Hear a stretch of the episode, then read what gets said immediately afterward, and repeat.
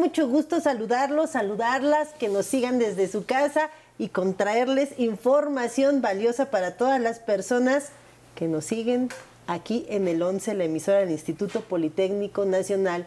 Un martes más, un martes donde podremos conocer nuestros derechos y pues el día de hoy tocaremos el tema de adultos mayores privados de su libertad.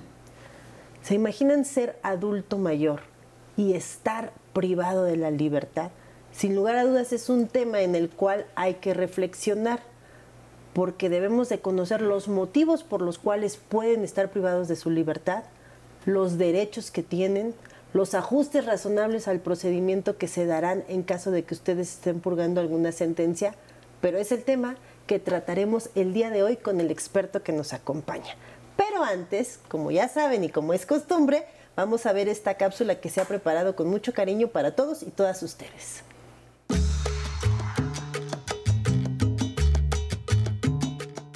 Las personas adultas mayores que fueron privadas de su libertad no pierden sus derechos. Cuentan con todas las garantías legales para que se respete su integridad física y mental, así como para llevar una vida libre de violencia y tratos crueles.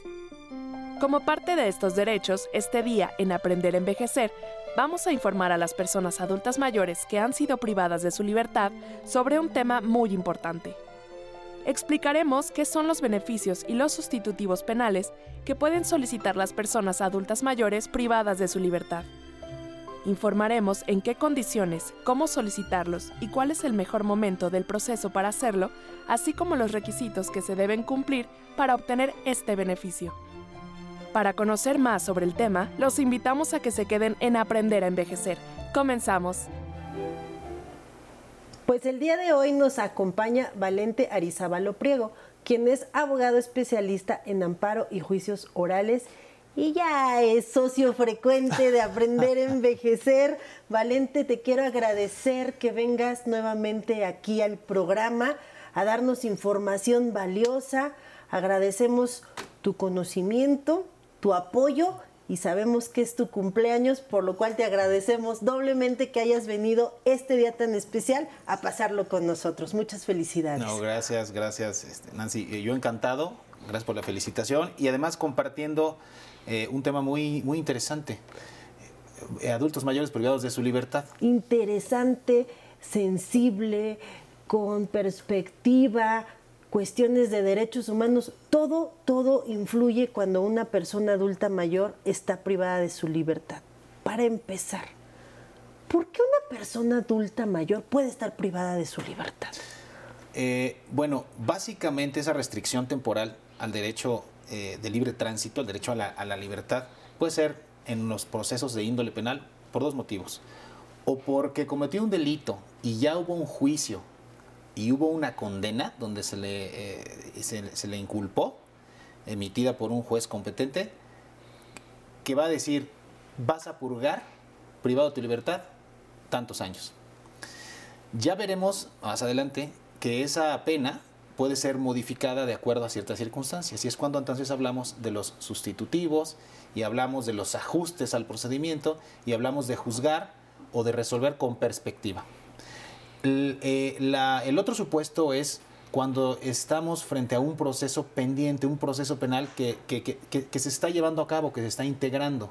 Todavía no hay una condena, todavía no se le declara culpable. Sin embargo, de acuerdo a los delitos que se están investigando y los delitos por los cuales se, le están imputando, un juez tomó la decisión que durante ese proceso penal, el imputado, el indiciado, el adulto mayor en este caso, va a estar privado de su libertad. Sobre todo cuando se trata de, delitos de alto impacto, delitos que tienen que ver con eh, colusión, eh, delincuencia organizada, narcotráfico, delitos que socialmente y que penalmente están catalogados como de alto impacto. Entonces, en ese supuesto, la ley establece que una persona tiene que estar llevando su proceso privado de la libertad. Habrá otro tipo de delitos donde no sea una regla eh, inquebrantable donde el juez, en todo caso, tendrá que decir por qué en este, en este supuesto sí y en este supuesto no. ¿Por qué a ti, adulto mayor, considero que vas a estar privado de tu libertad en lo que dura el proceso? Cada caso es diferente, cada caso es especial. Pero recordemos que la privación de la libertad en los procesos penales, procesos penales que están en curso, donde no hay una condena, obedecen eh, justamente a, a analizar cuál de todos los supuestos se llaman medidas cautelares se pueden imponer. Puede haber una orden de restricción para que no salgas del país, para que vayas a firmar cada 15 días, para que puedas tener una, una prisión, vamos a decir, domiciliaria en ese, en ese sentido, pero habrá casos donde el juez diga es la prisión preventiva justificada. A la diferencia de los delitos graves, prisión preventiva oficiosa. Tienes que estar, tienes que estar ahí. Entonces, partiendo de esa base, el juez, cuando lleva el proceso, cuando se analizan las pruebas, juzga y tiene que juzgar con esa perspectiva. Recordemos que hay una ley sobre los derechos de las personas adultas mayores que implica y que reconoce de manera expresa una, una cierta, un cierto desequilibrio, una cierta desventaja por cuestiones vulnerabilidad. vulnerabilidad, por cuestiones propias de esta, de esta condición y de esa, de esta, de la edad que muchas personas pueden estar, este, pueden estar eh, sujetos a, sujetos a proceso el juzgar con esa perspectiva no quiere decir necesariamente que por ser un adulto mayor. Ya le va a perdonar todo, ¿no? Claro que La tiene fácil. Porque puede existir una responsabilidad penal. Sí. Pero sí que el, en el, en el, durante el proceso se ponga en la mesa ese desequilibrio, esa vulnerabilidad, para ver en qué sentido se ajusta razonablemente el proceso para respetar los otros derechos que emanan de esa, de esa condición de adulto mayor. Es lo que te iba a preguntar. Siendo una persona adulta mayor, tengo beneficios, el juez me va a considerar las circunstancias a lo mejor de mi condición de salud, de mi estado físico, o no me aplica y de cualquier manera entro parejo como todos los otros.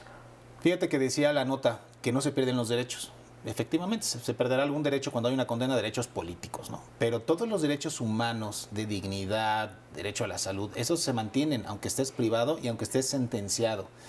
Entonces, un juez sí puede tomar en cuenta esas circunstancias, por ejemplo, cuando ya hay una condena, cuando ya hay una condena privativa de libertad, pues eh, analizar en qué supuesto y por qué situaciones podría sustituirla por una prisión domiciliaria. No vas a estar privado aquí, vas a estar quizá en otro lugar con prohibición de salir. Las cuestiones de salud, o sea, el derecho a la salud, también sigue, está intocado para todas las personas privadas de su libertad en los centros de reclusión.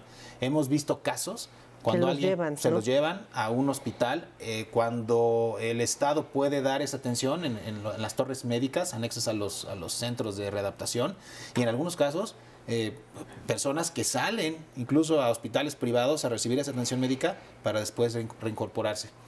¿Cuándo puede solicitarse esto? En cualquier tiempo, porque a ver, estamos pensando, eh, o hay que pensar en alguna condena, por ejemplo, larga, donde entró un adulto, una persona de 40 años, 30 años, pero en una condena muy larga, pues va a adquirir esa condición de adulto mayor estando privado de su libertad. Entonces, cuando esas circunstancias cambian, siempre existe esa, esa, posibilidad.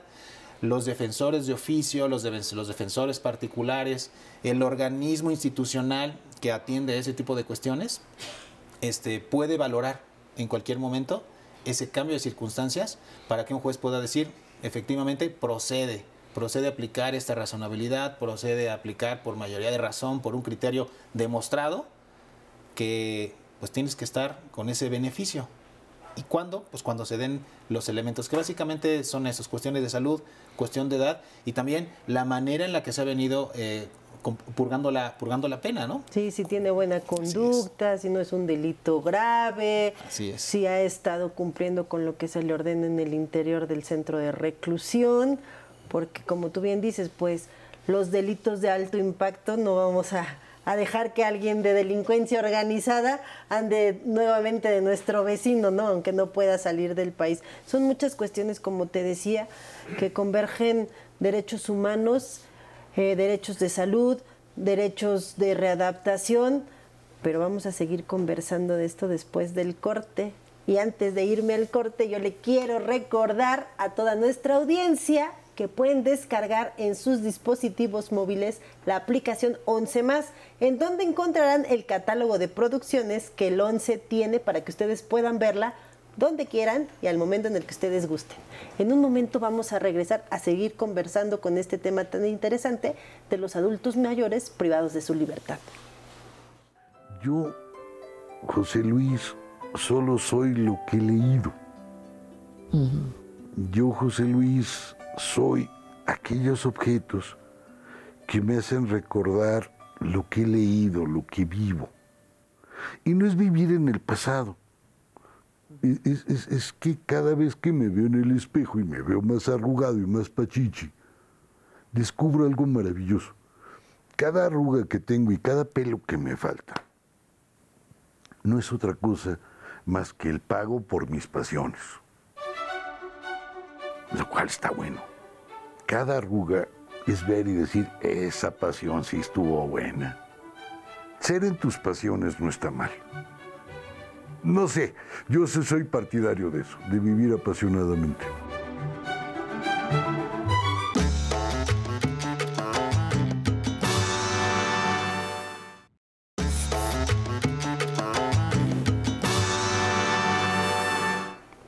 Aquí conversando con el abogado especialista en amparos y juicios orales, Valente Arizabalo Priego. Valente, antes de continuar con esta interesante plática, ¿me acompañas a ver qué nos quiere preguntar el día de hoy la audiencia? Claro, vamos. Buenas tardes, me llamo Raúl Ramírez Gutiérrez Pasaviles, tengo 56 años. ¿Cómo una persona mayor puede conseguir trabajo después de salir de la cárcel? Fíjate, pregunta interesante porque como me decías detrás de cámaras, no solo es estar privado de tu libertad, ¿qué pasa después cuando salgo? Es el tema de la reinserción, de la reinserción social, que es una asignatura que siempre ha dado mucho este, de, qué, hablar y de qué reflexionar, y más tratándose de personas adultas mayores con otra condición. Si de por sí una persona que estuvo en el, en el privado de su libertad por un proceso absolutorio, condenatorio, le es complicado esa reinserción, le es complicado que la misma sociedad eh, pueda abrir esa posibilidad y recibirlos con confianza. A veces es una cuestión también de, de, estigma y discriminación, pues mucho más para el, tema de, adultos mayores. Pero recordar que los adultos mayores, en las normas eh, mexicanas vigentes, tienen ese, ese, ese derecho y tienen esa posibilidad de poder conseguir un trabajo. O sea, esa libertad que se pone en alto y ese derecho que está ahí para poder seguir siendo productivos, para poder, poder tener un empleo y, no tener ningún, ningún impedimento en conseguirlo. Entonces yo creo que acercarse pues al, a la oferta económica, vamos a decir, habitual, y en caso de que existiera algún impedimento o que vea que las puertas se le están cerrando, también hay bolsas de trabajo. Eh, el, Instituto Nacional para las Personas Adultas Mayores tiene también una bolsa de trabajo y tiene programas encaminados justamente a ese tipo de cuestiones, que va a ser probablemente más difícil, pues sí, pero es un obstáculo que, que tiende a reducirse en la aplicación de estas políticas públicas. Correcto. Vamos a la siguiente pregunta. Chagoya Medina Lidia, 67 años ¿Los derechos carcelarios son distintos según la edad de la persona? ¿Qué le responderías a Lidia? Pues básicamente no. O sea, como ya dijimos, todas las personas tienen los mismos derechos de origen. Quizá en la aplicación de, de las actividades que se generan dentro de los centros de reclusión, de las actividades, del estado físico, físico y, emocional también, de salud, de salud emocional, pueden eh, modificarse la manera o, los lugares en los que va a estar recluido, ¿no? En qué ala, en qué sección, pero básicamente los mismos derechos que son para todas las personas, para todas las, los, las quienes están la población carcelaria. Para, la población carcelaria es el término correcto, este, deben ser los mismos y se respetan, con un énfasis añadido a personas que estén en situación de vulnerabilidad. Oye, Valente, tú nos decías que podemos acceder a sustitutivos, pero ¿cómo le hago? Yo mismo privado de mi libertad voy ahí con el director del centro de, de, reclusión, mi abogado, mi familia. ¿Cómo puedo solicitar estas medidas cautelares, estos sustitutivos y en qué momento de mi condena. Luego, luego llegando, voy a mi persona y digo, quiero, quiero hacer uso de mis beneficios penales, ¿no? Pues, pues en el momento en el que uno considere que los tiene, realmente podrías pedirlo todas las veces posibles. Simplemente habrá condiciones en las que no, no, no proceda porque no se han actualizado ciertos casos. Eh, ¿Quién lo puede pedir? Bueno, eh, la persona privada de su libertad eh, o su abogado defensor. Básicamente son los dos sujetos procesales que pueden intervenir en ese, en ese expediente, en ese proceso penal. ¿Quién lo autoriza? Pues es un juez. Así como hay un juez, un juez competente quien dice, te sujeto a proceso, como es un juez el que dice, eh, te aplico esta medida cautelar, prisión preventiva, o que después del, del, juicio haya una condena también emitida por un juez, pues es el mismo juez al que se le plantea, al que se le pone en consideración eh, la obtención de estos beneficios, de preliberación, de sustitutivos. Eh, y entonces, analizando si se, cumplen o no con los requisitos administrativos, que son muchos y, cada caso es, es, es diferente, él podrá resolver en esa plenitud de jurisdicción, en esa plenitud que tiene para hacerlo y decir si procede esta sustitución, si procede con, eh, esta conmutación o no es el momento o no se actualizan los, los elementos. Pero es algo que se tiene que plantear dentro del proceso. Es un derecho que está siempre latente, siempre vigente. Oye, Valente, yo quisiera que me ayudaras a reiterarle a la audiencia las personas adultas mayores que estén atravesando por algún proceso, que estén privadas de su libertad, deben de contar con un abogado defensor. Por favor, reitéranos eso, que es un derecho y una garantía procesal. Es un derecho, es un derecho humano, es la manera de poder estar representado, aunque la ley permite la autodefensa. Eh, la verdad es que a través de un abogado defensor privado o defensores públicos, que además en este país son de excelente capacidad y excelente nivel, tienen toda esa posibilidad de que puedan estar respaldados, asesorados, acompañados libremente, porque también una persona eh, en proceso, una persona privada de su libertad, tiene ese derecho, también es algo que, la gente debe saber, de poder cambiar, de poder disponer y establecer quién es su defensa, quién es su, abogado, quién es su abogado defensor de acuerdo a sus propios intereses y de acuerdo a sus propias sensaciones incluso. Necesitas estar acompañado y sentir que se están haciendo valer tus derechos. Ahora bien, Tú nos estás mencionando que aún y cuando estoy privado de mi libertad, tengo derechos. Si se me están vulnerando mis derechos, ¿qué hago? Siempre existen esos mecanismos de, eh, para contrarrestar. Sobre todo yo pienso siempre en el juicio de amparo. Juicio de amparo, sobre todo pues para que no haya incomunicación, para que se respeten y garanticen ciertas condiciones, para que pueda haber esparcimiento, para que pueda haber cuestiones de, de, educación, de salud, también, también es, es, un derecho. Y sobre todo en casos como esto vemos muchos, mucho, por ejemplo, los amparos para cambiar la sede de reclusión. De repente vemos personas que están condenadas, que están privadas de su libertad en un lugar o en un, en un penal que está lejos de su donde vive su, familia. su familia, ¿no? Y entonces todos esos derechos a través de esas herramientas, principalmente el amparo o incidentes dentro del mismo juicio, se pueden, eh, se pueden poner en la mesa para que se valoren. Esa es la manera en la que uno puede evitar esa violación. Pues Valente, como siempre, muchas gracias por habernos acompañado el día de hoy, por estar con la audiencia Nuevamente, muchas felicidades por tu cumpleaños. Y a nuestro auditorio también le quiero agradecer que nos haya acompañado a lo largo de esta transmisión. Ahora yo los voy a dejar con mi compañero Alan Calvo, quien nos mostrará el funcionamiento de la aplicación IYA, que nos es muy útil para bloquear las llamadas de fraude o de extorsión. No olviden que los espero la próxima semana para seguir conociendo más derechos.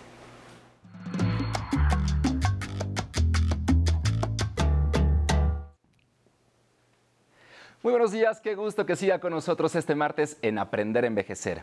El día de hoy en la sección Tus trámites vamos a descargar la aplicación Haya o.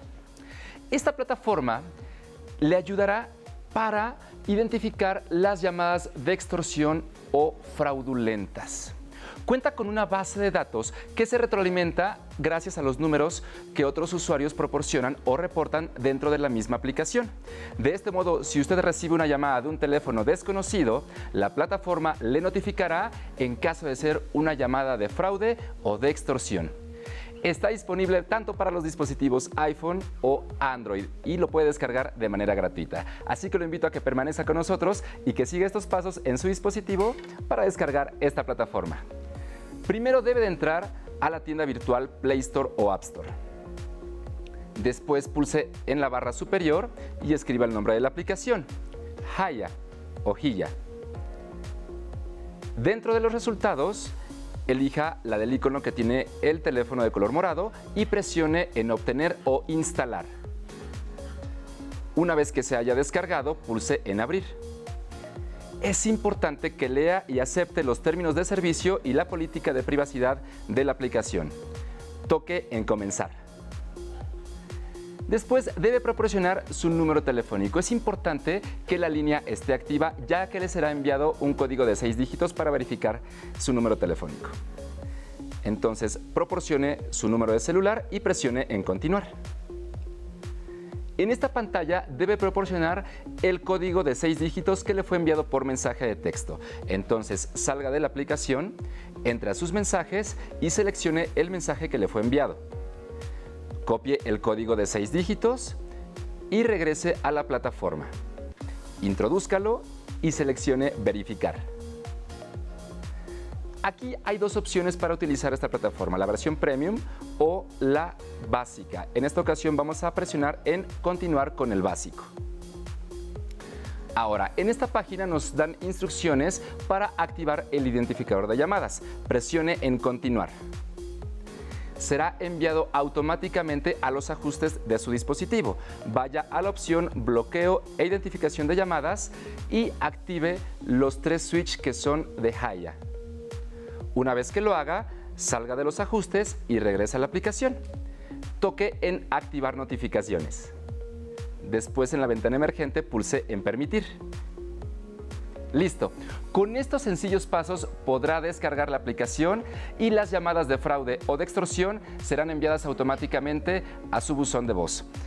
En algunos casos, eh, le aparecerá en sus llamadas recientes, por ejemplo, Haya y el teléfono le notificará que es de fraude. Muchísimas gracias por habernos acompañado. Ahora yo lo dejo con Nancy Mendoza para que nos cuente quiénes nos han escrito en redes sociales. Muchas gracias, Alan. Es un gusto que sigan acompañándonos aquí en Aprender a Envejecer, como siempre desde la señal del 11. No olviden que nos pueden seguir en nuestras redes sociales.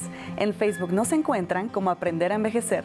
Allí pueden ver la transmisión de los programas en vivo, de lunes a jueves, de 11.30 a 12 del mediodía, y los domingos de 11 de la mañana a 2 de la tarde, con música en vivo, público, entrevistas y mucho más. También pueden encontrarnos en Spotify como Aprender a Envejecer, en donde podrá encontrar todos nuestros programas en versión podcast para que nos escuche en cualquier lugar. Y le recordamos también que puede sintonizarnos mediante Facebook Live, en donde estaremos felices de recibir sus preguntas y comentarios. Los invitamos a descargar la aplicación 11 más, disponible en todas las plataformas digitales. En ella podrán consultar un amplio catálogo que contiene muchas de las producciones originales que el 11 ha desarrollado a lo largo de su historia. Es completamente gratuita. El día de mañana, en punto de las 11.30 m, nos pondremos en movimiento con nuestro sensei David Martínez, quien nos ayudará a flexibilizar y fortalecer nuestros hombros. Ahora nos despedimos con música. Esto es El Camisón de Pepa, interpretada por el trío Hermanos Lores. Hasta mañana.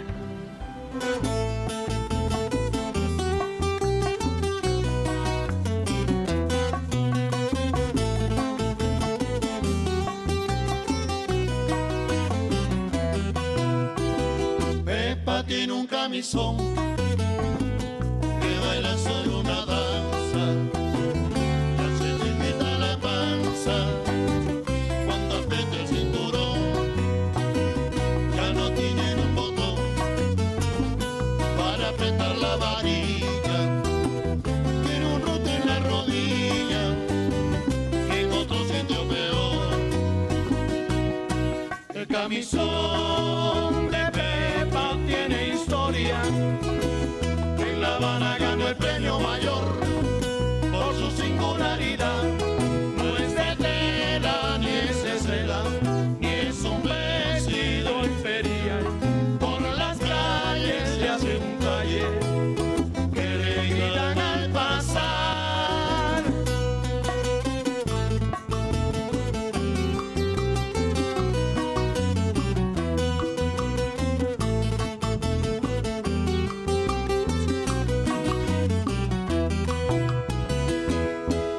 camisón de Pepa tiene historia. En La Habana ganó el premio mayor por su singularidad. No es de tela ni es de seda, ni es un vestido imperial. Por las calles le hace un calle que le gritan al pasar. Qué bonita se ve Pepa